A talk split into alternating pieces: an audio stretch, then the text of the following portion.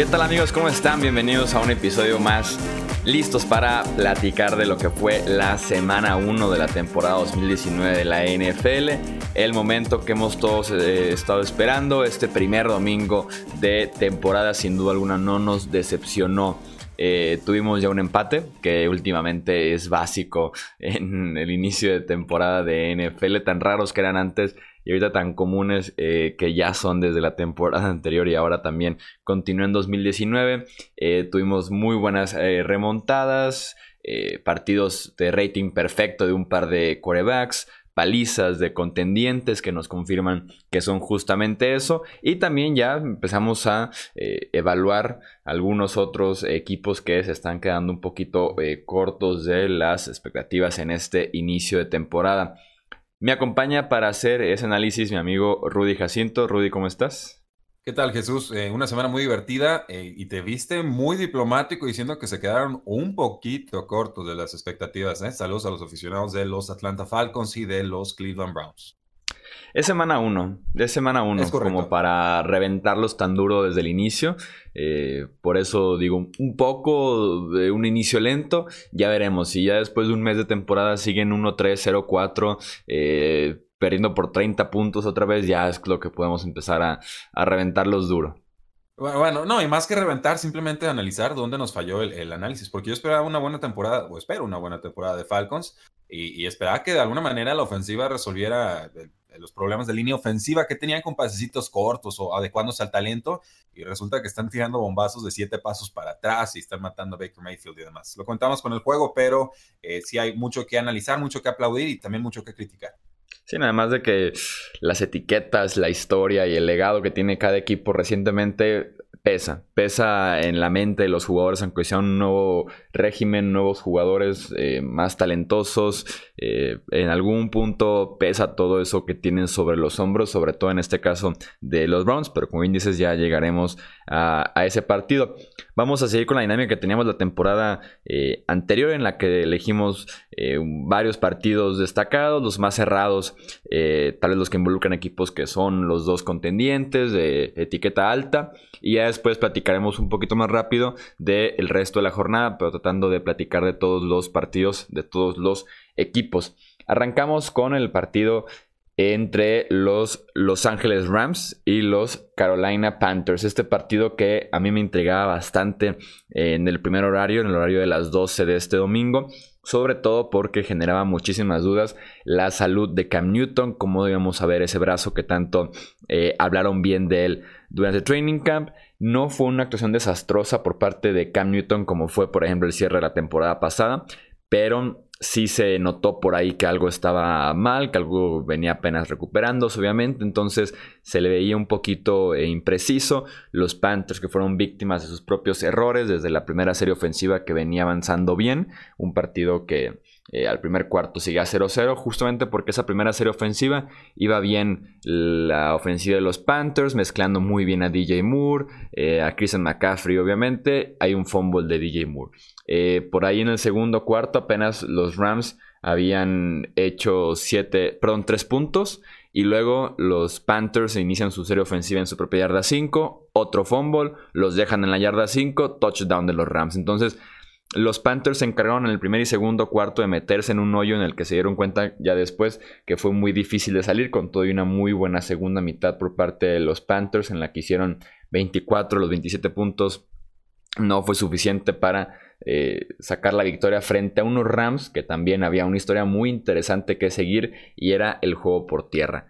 Qué versión de Todd Gurley tendríamos, qué tanto iba a ser utilizado eh, por los entrenadores y la respuesta es que fue muy poco utilizado. Apenas 14 acarreos los aprovechó bien para 97 yardas, pero le quitaron acarreos de zona de gol por completo. Eh, hubo momentos en la ofensiva de una, dos, hasta tres series ofensivas consecutivas en las que Todd Gurley no tocó el balón. Realmente es un uso sumamente cauteloso con el corredor estrella que tiene este detalle con su rodilla. Entonces eso fue muy interesante de ver. Jared Goff no fue tan efectivo en este partido 16 pases incompletos, se queda debajo de las 200 yardas, una intercepción a James Bradbury. Entonces la ofensiva de los Rams eh, batalló un poquito, a pesar de que tenemos muchos puntos 30, sí llegó a batallar un poquito, rescatados, insisto, por la productividad de Todd Gurley, que aprovechó sus acarreos, y lo que también aportó eh, Malcolm Brown eh, a la ofensiva. Sí, me preocupa un poco no, me preocupa bastante lo de Jared Goff porque viene básicamente combinando una mala postemporada con un inicio de temporada flojo. Eh, lo vi errático, lo vi con errores, lo vi en verdad, eh, más que lo de Todd Gurley, lo de, lo de Jared Goff es lo que a mí me alertaría porque le acaban de ofrecer una extensión de contrato, porque este era el show aéreo la temporada pasada y porque para mí la secundaria de las Panteras de Carolina, salvo que nos demuestran algo distinto en este primer mes de acción, no es una que tuviera que estar congelando así de, en, seco el, ataque de los, de los Rams. Por supuesto, hablamos de un equipo de los Rams que de todas formas metió 30 puntos y esas son las buenas noticias, pero creo que todavía no podemos comparar el nivel que tienen eh, esta temporada con el que sí llegaron a tener tan superlativo la temporada anterior. Y si va a estar limitado Todd Gurley, pues quizás ya no lleguemos a ver esa versión del equipo. Eh, los Panthers fallaron su primer gol de campo. Me, intriga esto de, Malcolm Brown. Lo recuperaron, era gente libre restringido y lo, vuelven a utilizar. Muy eh, desalineado. De, Daryl Henderson de las prioridades del, equipo. Este novato que tanto, eh, tanta sensación provocó en pretemporada. No, no vi mucho de él. Me gusta la jugada de touchdown que consiguen las Panteras de Carolina, una especie de formación eh, Wildcat con Christian McCaffrey recibiendo el centro. Hace como que le va a dar la, pelota a Cam Newton, un engaño de corrida y se escapa por el lado eh, izquierdo de la línea ofensiva y anota con mucha facilidad. Un, diseño de jugada muy, muy eh, creativo. Panthers bloquea un despeje de Hacker, con eso se aprieta el marcador, iban 23 a 13, pero una intercepción de Littleton con poco más de 5 minutos deja a los Rams ahí con en zona roja rival. Sterling falla el gol de campo, muy raro ver fallar a, Legatron un, gol de campo. Y pues llega el touchdown al final de las Panteras de Carolina que se acercan, pero no recuperan el onside kick y ahí es donde termina de ganar los Rams. Eh, les da cinco minutos más y creo que las Panteras sí se pueden llevar este juego, pero en líneas generales, eh, quizás el asunto aquí sea las pues las, ay, se me está escapando la, idea, el, juego aéreo de, de Goff, en realidad creo que eso, va a ser el tema a seguir en, las próximas semanas porque creo que no, no, no es el Cora que nos prometió en el inicio de temporada pasada. ese es mi temor.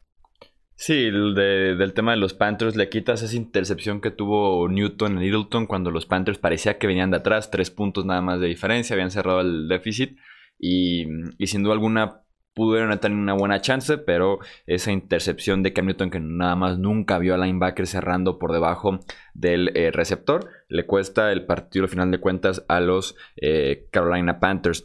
Pasamos a Los Ángeles, nos quedamos con otro equipo de Los Ángeles, pero ahora con los Chargers, este equipo que venció a los Indianapolis Colts 30-24 en tiempo extra, eh, lo ganaban 24-16, cuando ya estaban en el cuarto cuarto, Philip Rivers lanzó una intercepción ya en zona roja, ya tirando hacia la zona anotación de los Colts, una jugada atlética increíble por parte de Malik Hooker, este safety de tercer año que está llamado a ser de las revelaciones en esta defensiva eh, de los Colts.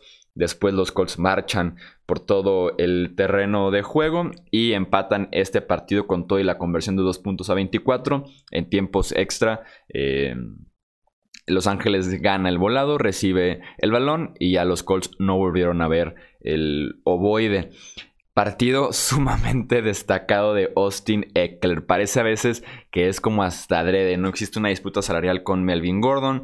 Dijo que se reporta hasta la semana 6, semana 8, podría estar en ese rango el correo de los Chargers. ¿Y con qué cara va a seguir negociando? ¿Con qué cara va a pedir siguiendo, eh, siguiendo eh, con su eh, exigencia salarial? cuando Austin Eckler termina con 18 toques, 154 yardas y 3 touchdowns totales. Fue realmente el caballo de batalla, el jugador explosivo de esta ofensiva de los Chargers. Philip Rivers tiene un partido bueno también, superando las 300 yardas, sus tres touchdowns también.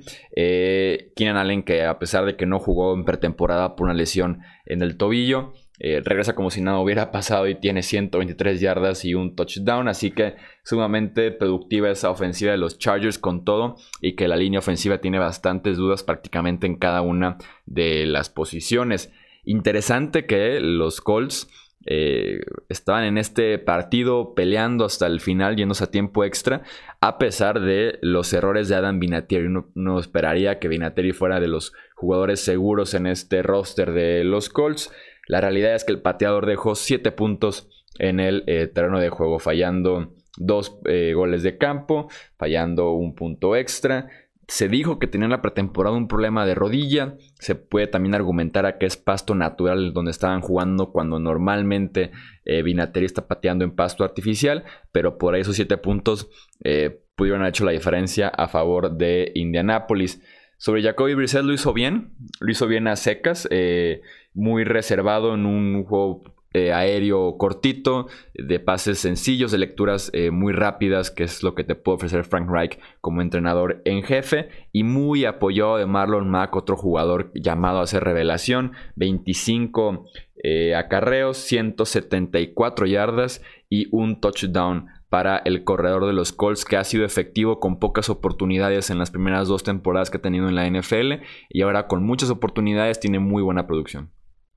Sí, puntos a seguir aquí. Quizás la, edad ya cansó a Vinatieri, es una posibilidad real. Yo no escuché mucho de la, lesión esta de rodilla en pretemporada y de pasto natural, pues lleva pateando toda su vida. Yo pensaría que por más que no esté tan acostumbrado, ya lo ha hecho en algún momento y no, no falla de esta manera. Entonces, ciertamente una advertencia ahí que esté sucediendo esto en la semana 1. Pero en realidad, a pesar de que ganaron los Chargers, me preocupan más los Chargers. Los, tenían, los tengo muy alto para esta temporada, pero cuatro capturas para Philip Rivers, muy porosa la línea ofensiva, van a tener muchos problemas.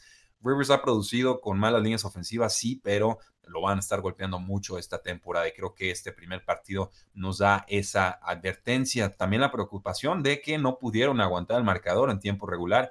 Iban arriba los Chargers por ocho puntos, una sobrepersecución de dos jugadores sobre Tigua Hilton en la banda izquierda les hace un, lo aguanta una tacleada, le hace un recorte al, segundo y se va hasta zona de anotación y luego consiguen la conversión de dos puntos. Y ahí es donde dices, a ver, espérame tantito, tienes todo para ganar y se te está acabando la, posibilidad.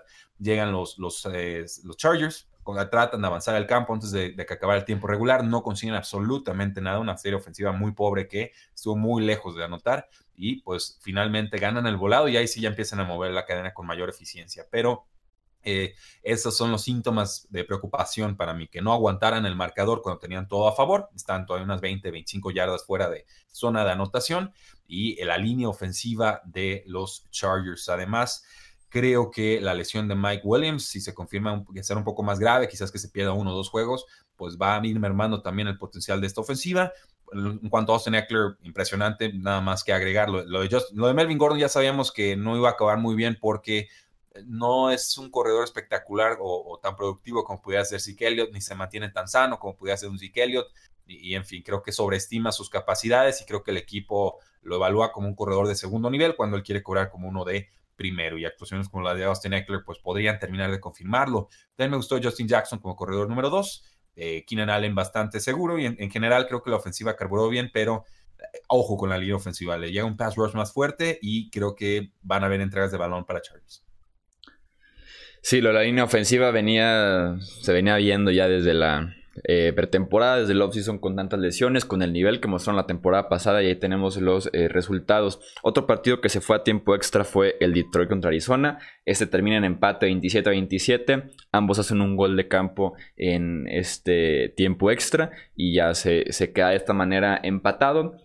La nota obviamente de los Detroit Lions que estaban ganando por 18 puntos eh, en el cuarto cuarto, incluso en el segundo cuarto iban 17-0 y aún así dejaron ir eh, la victoria como visitante frente a un quarterback y un head coach debutante.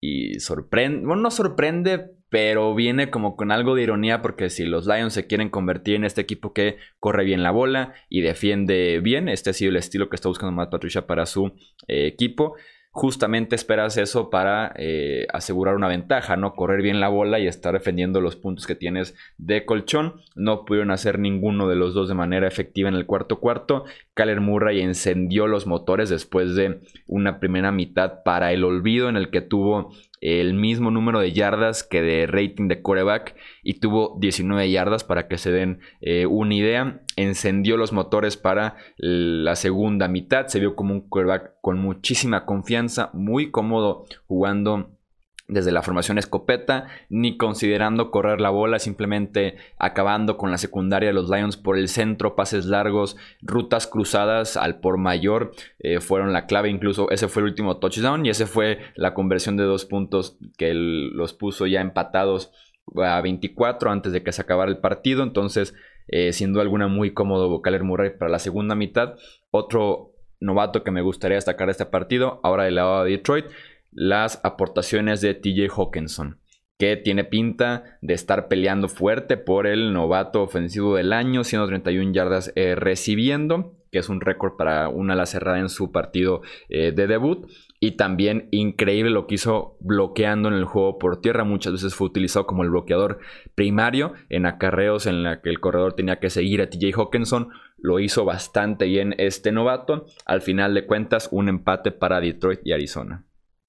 Sí, eh, me sorprende que Detroit dejara ir este juego, lo tenían bastante controlado en los primeros tres cuartos. Eh, la estrategia era atacar las zonas centrales del campo con TJ Hawkinson, que fue el plan de juego de Detroit, pero también con Dania Mendola, para que no lo estemos eh, olvidando, le queda un poco de gas al buen Dani. No tanta participación, diría yo, de Karen Johnson y de Marvin Jones, quizás más hacia la segunda mitad. Un buen partido de Matthew Stafford, pero creo que el pecado capital de los Detroit Lions en este partido fue que estaban pasando en primeras y segundas oportunidades en la primera mitad cuando ya sintieron que tenían el marcador en la bolsa, entonces empiezan a correr en primeras y segundas oportunidades y empiezan a despejar el balón y empiezan a conceder oportunidades a los rivales y ahí es donde se les viene Arizona encima.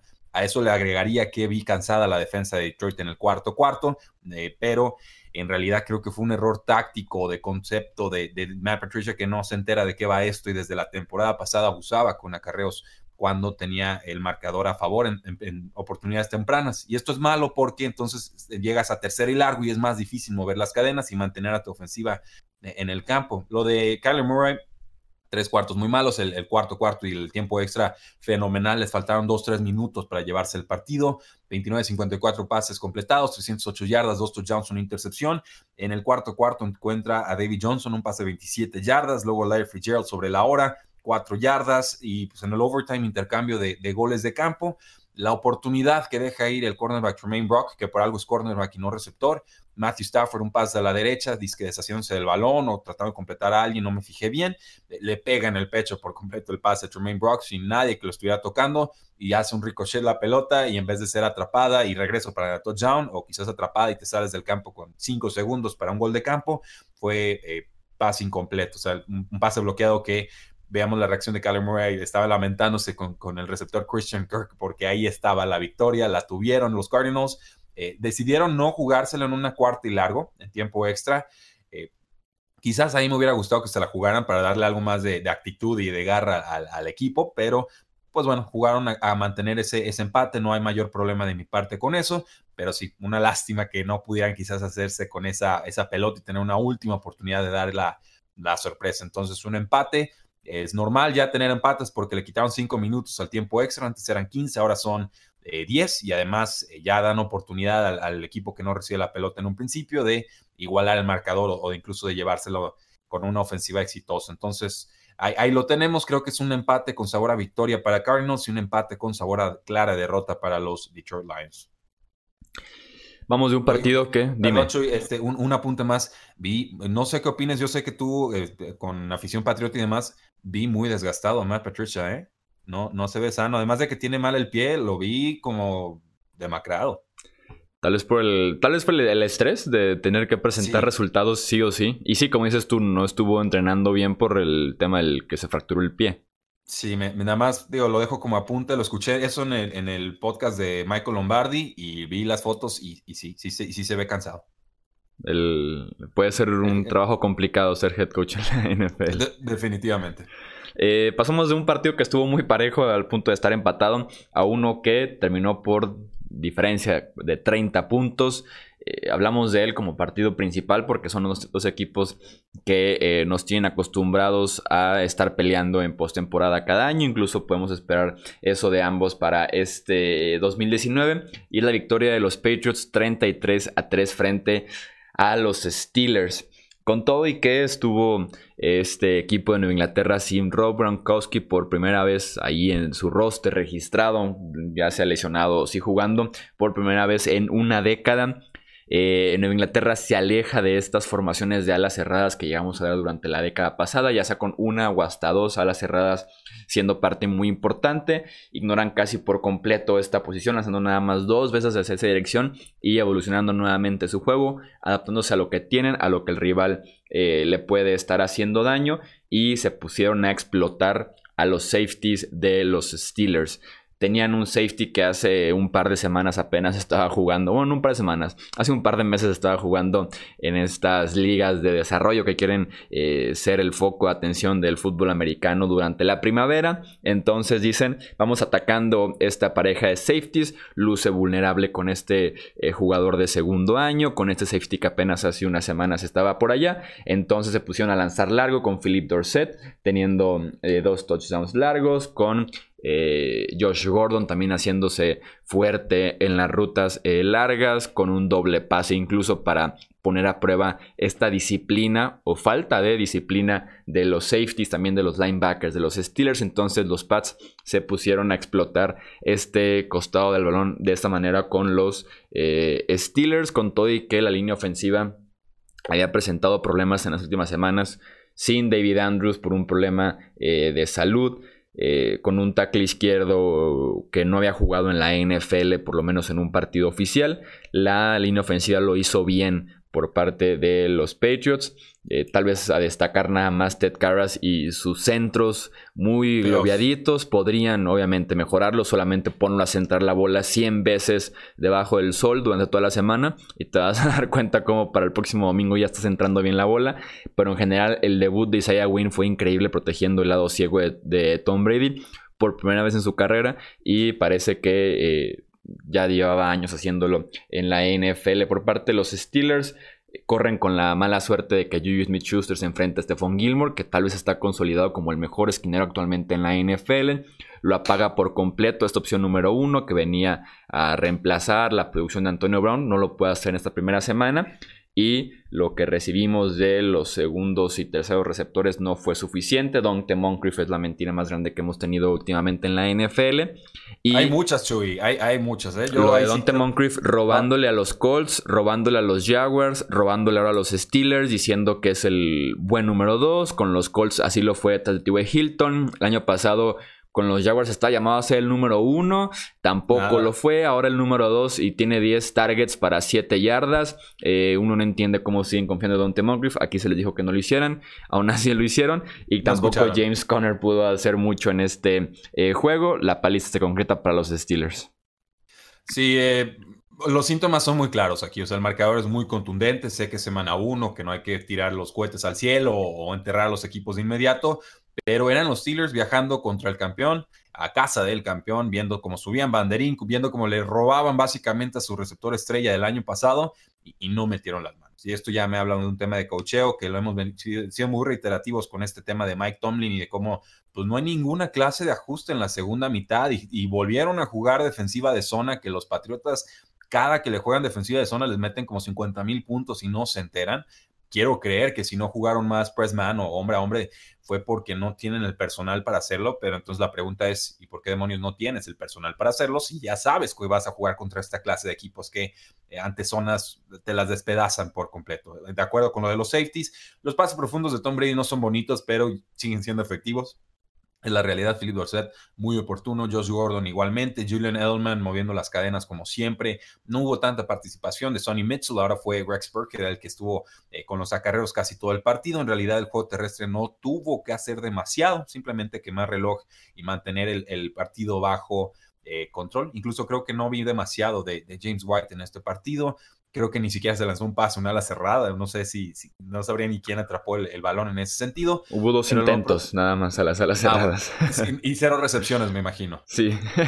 Eh, bueno, ahí está. O sea, es lo que hay ahorita, es una realidad. Quizás esperar a que regrese eh, Ben Watson o, darle más oportunidades a más Lacoste, que no tuvo muy buena pretemporada, el exjugador de, de los Broncos. Pero eh, estamos hablando mucho de la ofensiva y en realidad la defensiva para mí es la nota en este partido. Dejar en tres a los Steelers, aunque sea la semana uno, siguen teniendo muy buenos jugadores. Juju Smith-Schuster y James Conner y Jalen Samuels como corredor detrás de él. A mí me gusta mucho James Washington. No utilizaron a Vance McDonald hasta casi el final del partido. O sea, en general, dejar en tres puntos a Steelers me habla de que los Patriots llegaron con todo este inicio de temporada, que su, su secundaria en verdad está absurdamente recargada. Quizás sea la mejor secundaria en la historia de los Patriotas de Nueva Inglaterra le hace pelea muy seria esa defensa que tenían a inicios de, milenio con Bruschi y tantos otros nombres que ya quedaron a San Samuel y, que quedaron en la historia.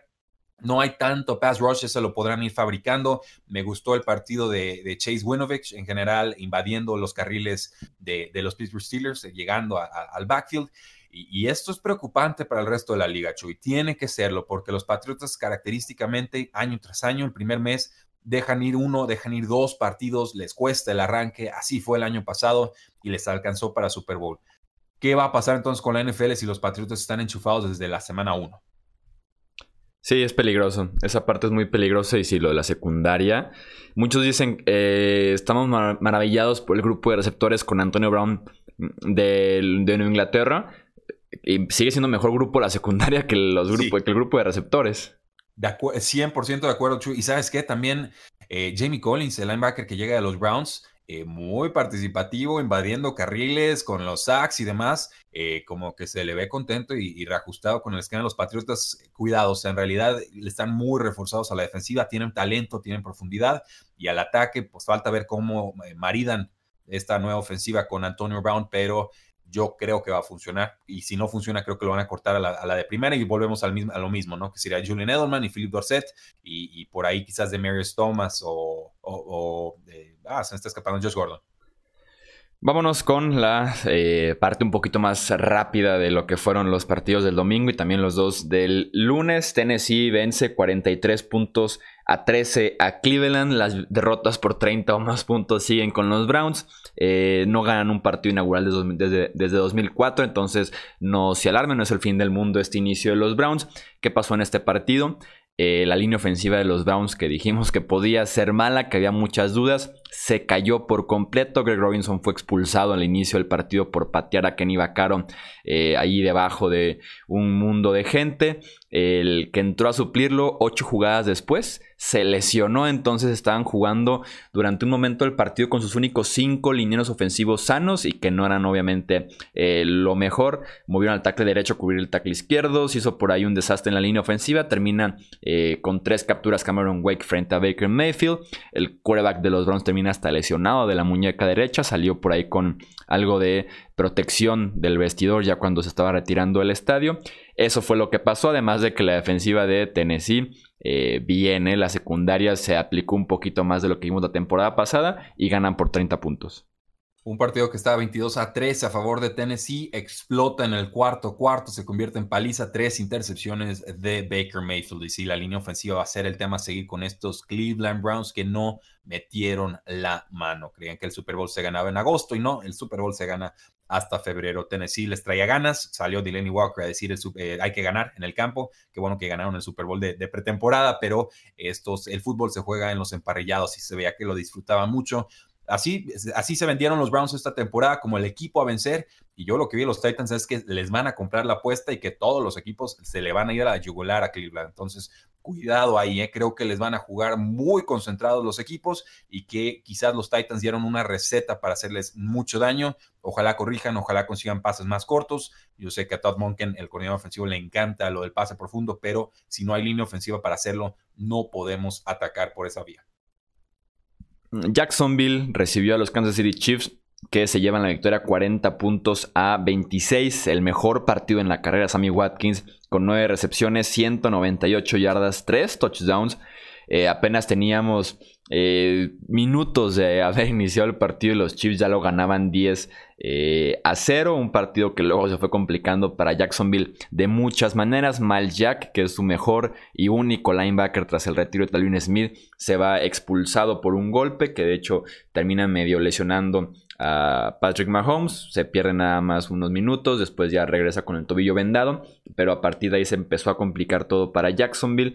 La nota de este partido para los Jaguars es la lesión de Nick Foles, el quarterback de Jacksonville que venía de eh, lanzaron muy, pero muy bonito pase a DJ Shark para acercar un poquito a Jacksonville un pase largo, esos que son como la especialidad de Nick Foles, que toman muchísimo aire, que se elevan demasiado y que caen muy verticales, que fue la clave de aquel Super Bowl frente a Nueva Inglaterra, eh, aquella final de conferencia también cuando todavía estaba en Filadelfia. Entonces, Nick Foles venía de ser el mejor pase de la tarde, se fractura la clavícula izquierda y estará fuera de uno a dos meses, dependiendo de cómo vaya su eh, recuperación.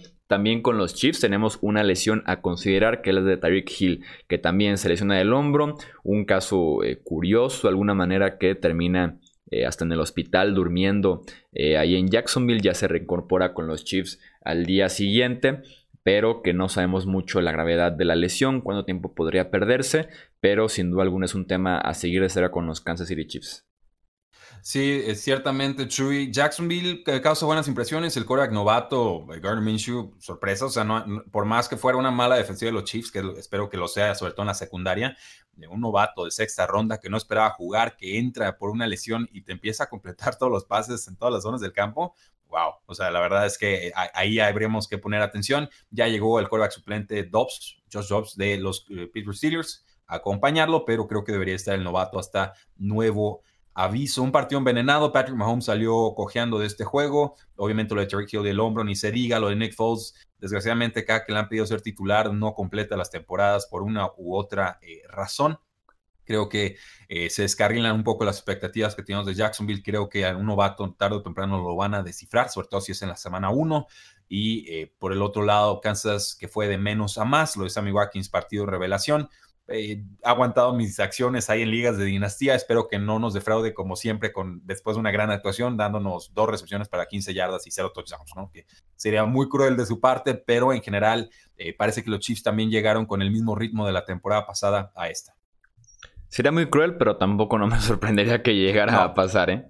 Lo, sé, lo sé, pero creo que este va a ser el año de Sammy Watkins respetan las lesiones. Sí lo estuve tratando de conseguir en un par de, ligas de, fantasy, justamente por el tema de Drake Hill y porque era el año 2 de Patrick Mahomes, bueno, como titular, etcétera.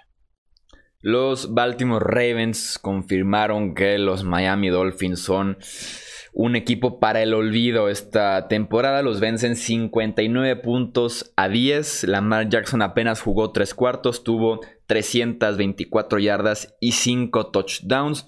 Eh, les hicieron 42 puntos en la primera mitad, 42 a 10 fue el marcador. 42 puntos es la cantidad eh, más alta que se ha permitido en la primera semana, en la primera mitad en la historia de la NFL. Así de malos este equipo de los Dolphins, que termina permitiéndose 643 yardas totales. Estos 59 puntos que sin duda alguna son una vergüenza para este equipo de los Dolphins. Hay reportes después del partido que varios jugadores, eh, sobre todo los destacados, eh, hablaron con sus respectivos agentes y dijeron, por favor, sáquenme de este equipo de los Dolphins, que parece que esta podría ser la tónica durante la temporada, este tipo de palizas. Eh, ya negaron obviamente estos reportes, pero ya es preocupante cuando empiezan a eh, renunciar los jugadores de esta manera después de un solo partido. Te habla muchísimo de cómo se comparan estos Dolphins históricamente a otras franquicias que también han sido bastante malas durante una, dos o más eh, temporadas. Los Dolphins que intentaron ya que iban perdiendo 42-10 un cambio fresco, eh, sacar a Ryan Fitzpatrick entre para protegerlo, entre que ya para qué seguía jugando eh, van con Josh Rosen para la segunda mitad. Y en el primer snap de Josh Rosen como quarterback de los Dolphins, lanza una intercepción. Eh, de Baltimore destacar obviamente al novato Hollywood Brown, este novato de primera ronda, que tuvo 147 yardas y dos touchdowns. Tuvo una anotación de 47 yardas. Luego después la siguiente serie ofensiva tuvo una, una anotación de 83 yardas es realmente explosivo, es lo que estaba buscando Baltimore en este offseason, aumentarle velocidad a ese grupo de receptores y lo logró con Hollywood Brown. Sí, grandes síntomas positivos de los Baltimore Ravens, por más que fuera una paliza o un mal rival, el, el quarterback estuvo muy preciso en profundidad, dándole ventaja a sus receptores, navegando bien el bolsillo, solo corrió tres veces, solo creo que tuvo tres pases incompletos, algo por el estilo. En fin, o sea, era, un juego de Lamar Jackson para decirle al mundo, soy quarterback, soy titular y soy un quarterback que puede pasar, nada de esos de sus temas estos de nada más corro. Creo que va a ir mejorando, lo hizo a lo largo de su carrera de, Louisville. Gran partido de Marquise Brown, buen partido de Willie Smith, buen partido de Miles Boykin, o sea, touchdowns a granel. Mark Andrews, más de 100 yardas como ala cerrada, vaya que se sigue entendiendo con Lamar Jackson. Y lo de los Dolphins, pues estos jugadores, ¿por qué creen que están jugando con los Miami Dolphins? ¿Por buenos? ¿O, cómo, cómo creen que llegaron a la franquicia? O sea, le hablan a sus agentes, sácame de aquí pues será sus casas, porque pues salvo cuatro o cinco jugadores que son de calibre NFL contrastado, eh, el resto, bueno, son, son jugadores de promedio para abajo y esa es una triste realidad. Y si ya desde la semana 1 estamos con esto, creo que se va a confirmar mi, predicción del 1 y 15, ¿eh? y en una de esas se van con todo y el, el 0 y 16. No, creo que sí hay jugadores buenos. En esa, en, sobre todo en la secundaria, sí hay bien Howard, Minka Fitzpatrick, Rashad Jones. Sí hay jugadores destacados que pues están atorados ahí. Bueno, esos, esos tres. Y ya salió, salieron reportes de que uno de esos no fue el que pidió el, salirse. Entonces, yo estoy pensando que son los jugadores de, rol los que se están quejando, porque los titulares contrastados creo que habrían de entender cómo venía la temporada y que no tendrían que verse sorprendidos por este resultado. Pero sale el head coach y dice, bueno, tenemos problemas en ataque, en defensa y en equipos especiales, ¿no? Cierro cita. Pues los, los Vikings vencieron 28 puntos a 12 a los Falcons. Les voy a relatar los primeros dos minutos eh, del partido. Capturan la primera jugada defensiva de Minnesota. Eh, los Falcons van a despejar, bloquean el despeje. Eh, Dalvin Cook avanza muy bien en esta primera serie ofensiva. Kirk Cousins encuentra a Adam Thielen. 7-0 Minnesota en apenas dos minutos de partido. Esto fue prácticamente la tónica del encuentro. Dalvin Cook que se aprovechó de esta defensiva de los Falcons que no tiene idea de cómo establecer el extremo de la línea defensiva constantemente era correr por el centro y saltar hacia afuera porque, eh, insisto, no había presencia del defensive end, del outside linebacker ahí haciendo eh, palanca para regresar a los jugadores eh, rivales al centro de la formación. Se aprovechó Dalvin Cook de eso, más de 100 yardas, dos touchdowns y los Vikings ganaron un partido en el que Kirk Cousins lanzó apenas 10 pases. Con 10 pases fue suficiente para que los Vikings empezaran la temporada ganando y dejando una muy buena presentación el sueño guajiro de Mike Zimmer, ganar partidos sin lanzar pases. O sea, todo juego terrestre, todo defensa, todo entregas de balón. Atlanta se pegó el tiro en el pie de, inmediato con entregas de balón, permitiendo capturas. Y aparte pierden, parece, a su centro Lindstrom por lo menos ocho semanas. Entonces, eh, y, McGarry, su otro liniero novato, pues ya estaba también tocado. Hay problemas con los Falcons, obviamente no saben empezar las temporadas y además no juegan bien de visitantes, por más que sea el duelo en un, en un domo. Eh, Ojalá le alcancen a repuntar pronto, pero con esos errores de línea ofensiva y lo mal que estuvo jugando la defensa, no, no tuvieron respuesta alguna para el juego terrestre. Y es el ataque de Kyle Shanahan, es un, es un, es un, es un ataque de Kubiak, es un ataque muy conocido, muy predecible incluso, pero que ha sido efectivo porque es justo eso, rebotar las jugadas hacia las bandas en corridas de zona. Y yo dije, bueno, Falcon va a tener la velocidad por lo menos para alcanzar a Dalvin Cook cuando se trata de escapar. Y no, y eso fue, fue muy triste. Hasta Alexander Mattison tuvo muy buenos acarreos. Los Jets dejan una ventaja de 16 a 0 y pierden 17-16 contra los Buffalo Bills. Este partido que fue muy diferente los primeros 40 minutos en los que los Jets ganaban 16-0, en el que Josh Allen tuvo 4 entregas de balón y el resto del partido fue anotaciones de Buffalo en tres series ofensivas consecutivas para cerrar el partido.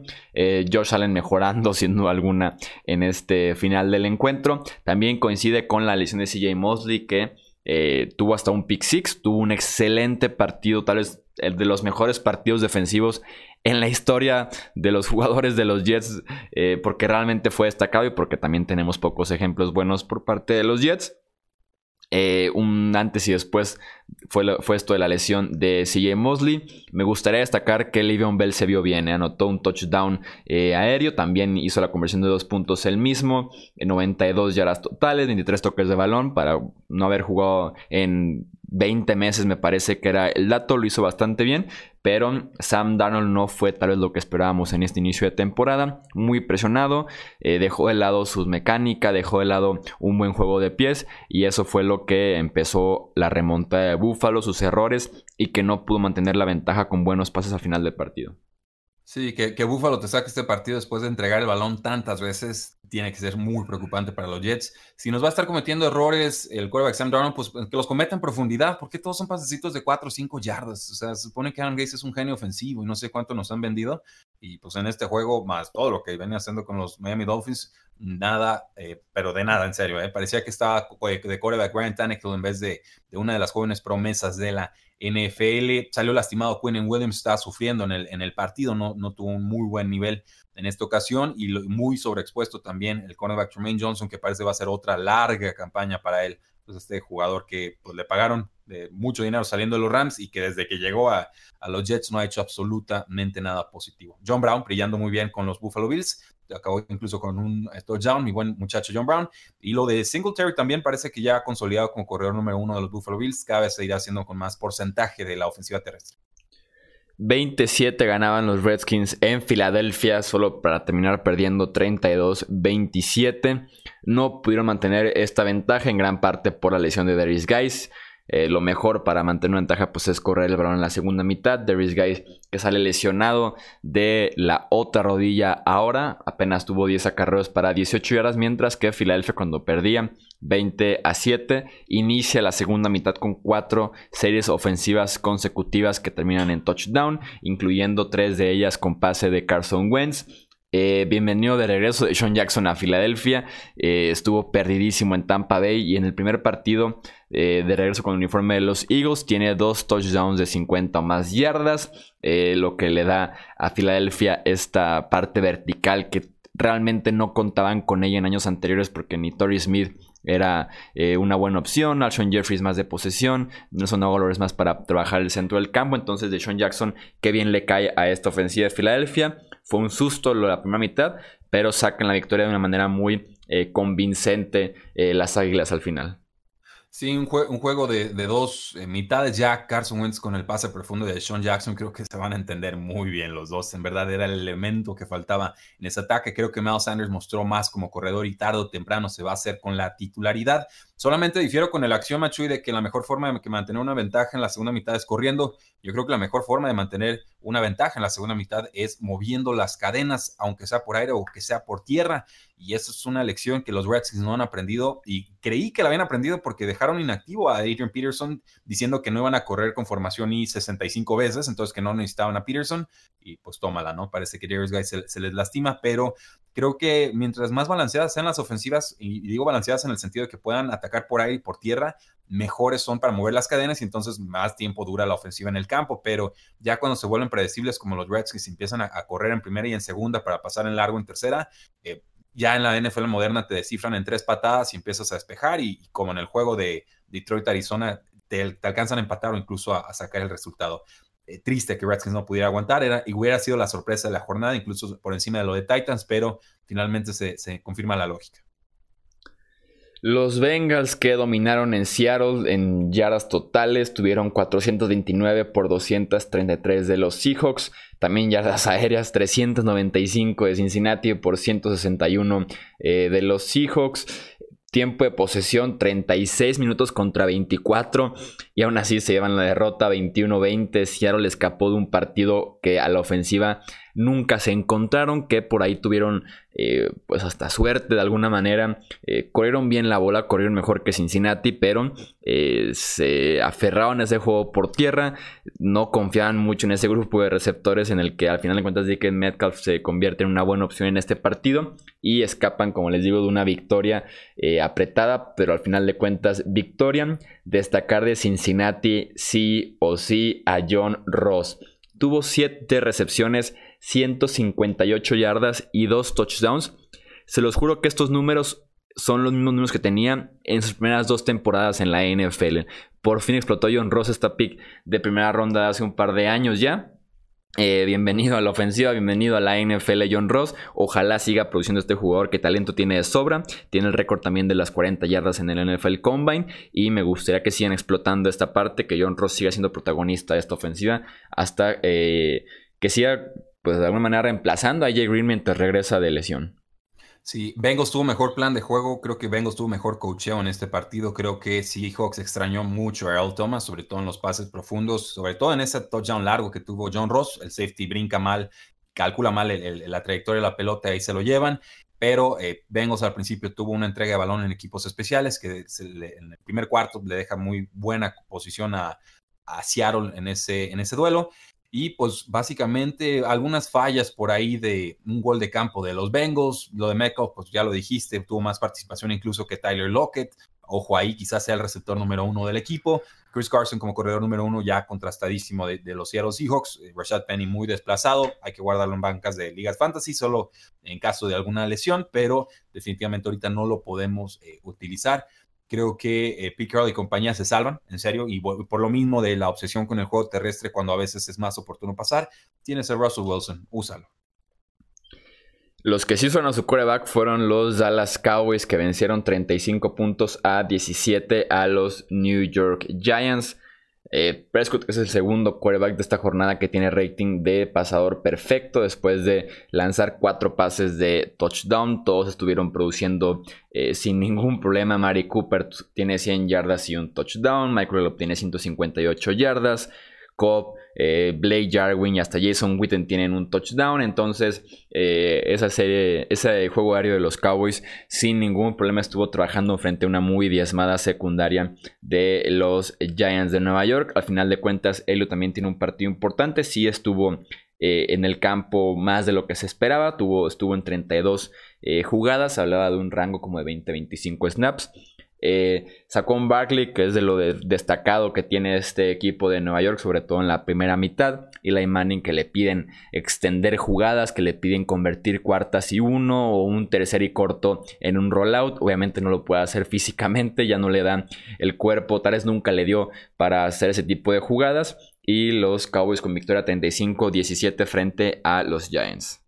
Sí, tarda un poco en carburar la ofensiva de Dallas, pero ya que lo hizo, Giants no pudo ni meter las manos. Daba risa ver rollouts con Eli Manning tratando de convertir en cuarto y uno casi en zona de gol y el golpe que se llevó y tratando de recortar a jugadores.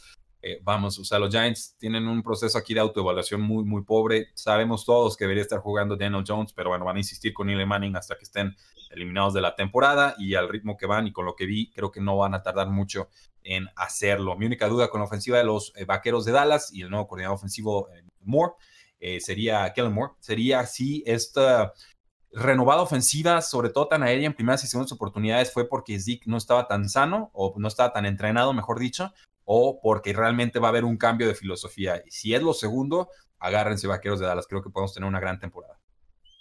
No, y se va a infartar Jerry Jones después de haberle dado 90 millones de dólares a Ezekiel Elliott, que justamente cuando se los da, eh, cambia de alguna manera el esquema ofensivo de Dallas, que me gustó mucho Kellen Moore, sobre todo porque puso a Dak Prescott a correr el balón, que es algo que deberían explotar más seguido los Dallas Cowboys. Eh, San Francisco vence 31-17 a Tampa Bay.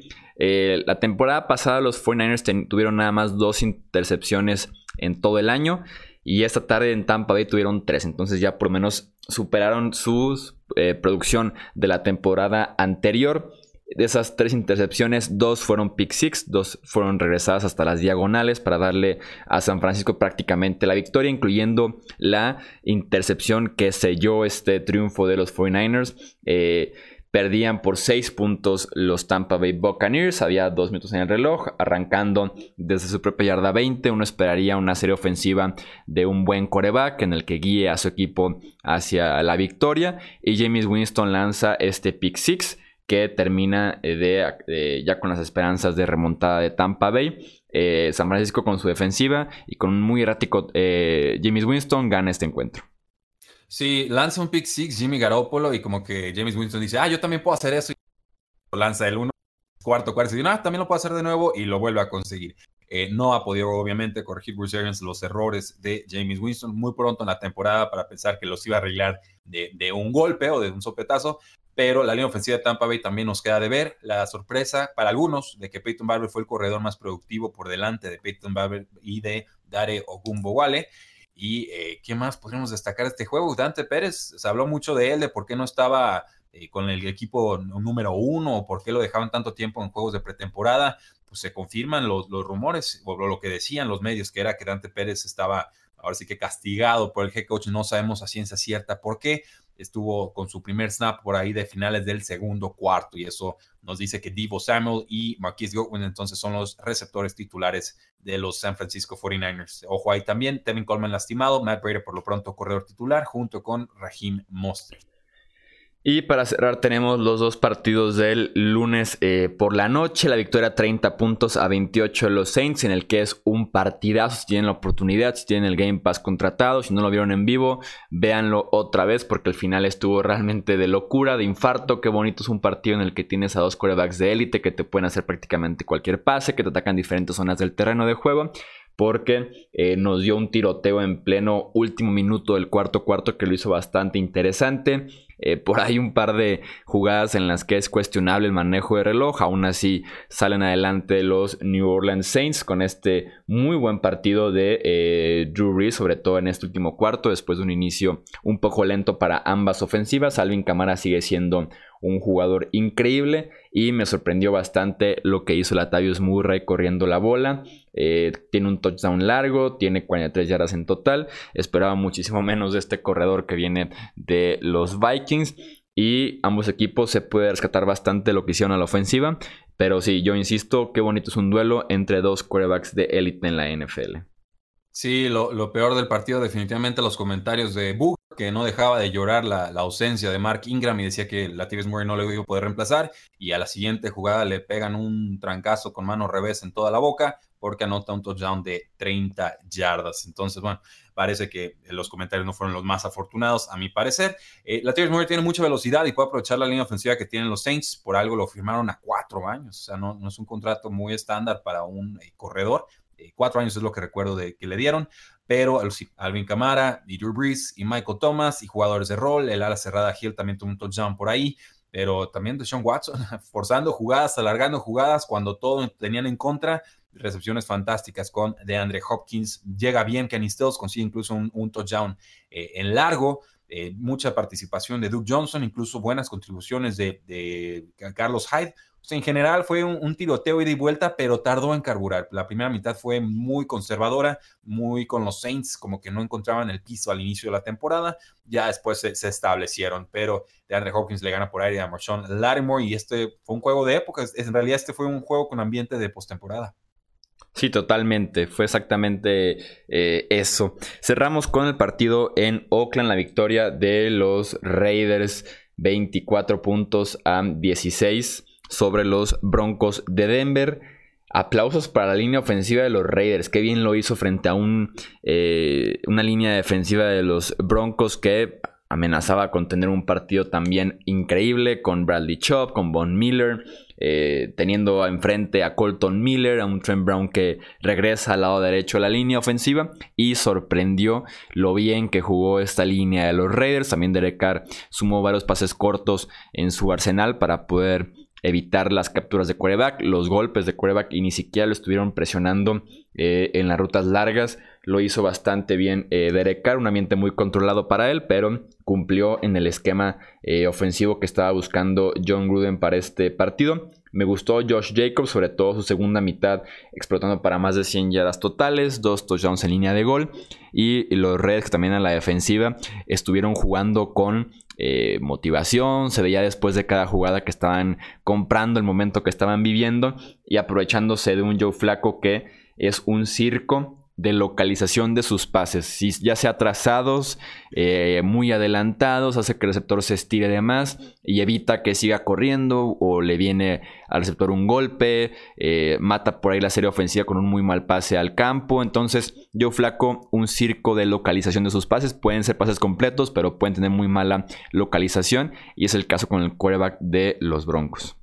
Lo importante es que Joe Flaco es alto y eso es lo que más le importa a John Elway. Buen partido de los Oakland Raiders. Definitivamente te, compro que compra en el momento.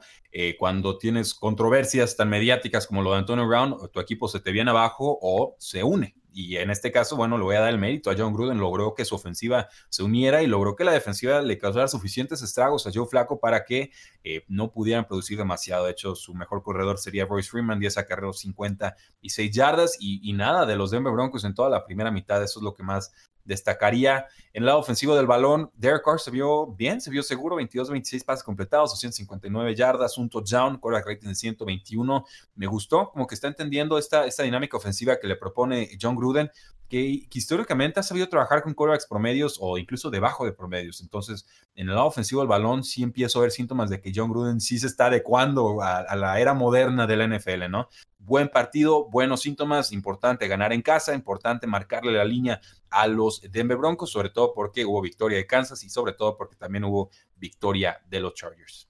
Eso es todo entonces por este episodio de repaso de la semana 1. Nos escucharemos a final de semana para poder hacer la previa de la semana número 2. También tenemos episodios de Fantasy Football. Ya publicamos los waivers que les recomendamos junto a Mauricio Gutiérrez y tenemos a final de semana también la previa de lo que es la próxima semana, pero en cuestión de Fantasy Football. Recordarles que nos sigan en Twitter, Facebook e Instagram como hablemos de fútbol. También está el canal de YouTube con contenido exclusivo de YouTube muy diferente al de este podcast. Tenemos nuestra página de Patreon para que nos apoyen directamente, para que se unan a un chat que tenemos de suscriptores que se pone bastante divertido, sobre todo los domingos, el día del partido. Y eh, recordarles que se suscriben aquí a los podcasts de Hablemos de Fútbol en la plataforma que quieran, suscribirse, dejarnos un review, dejarnos un comentario positivo. Yo soy Jesús Sánchez, esto Hablemos de Fútbol y nos escuchamos en el próximo episodio. Hasta luego.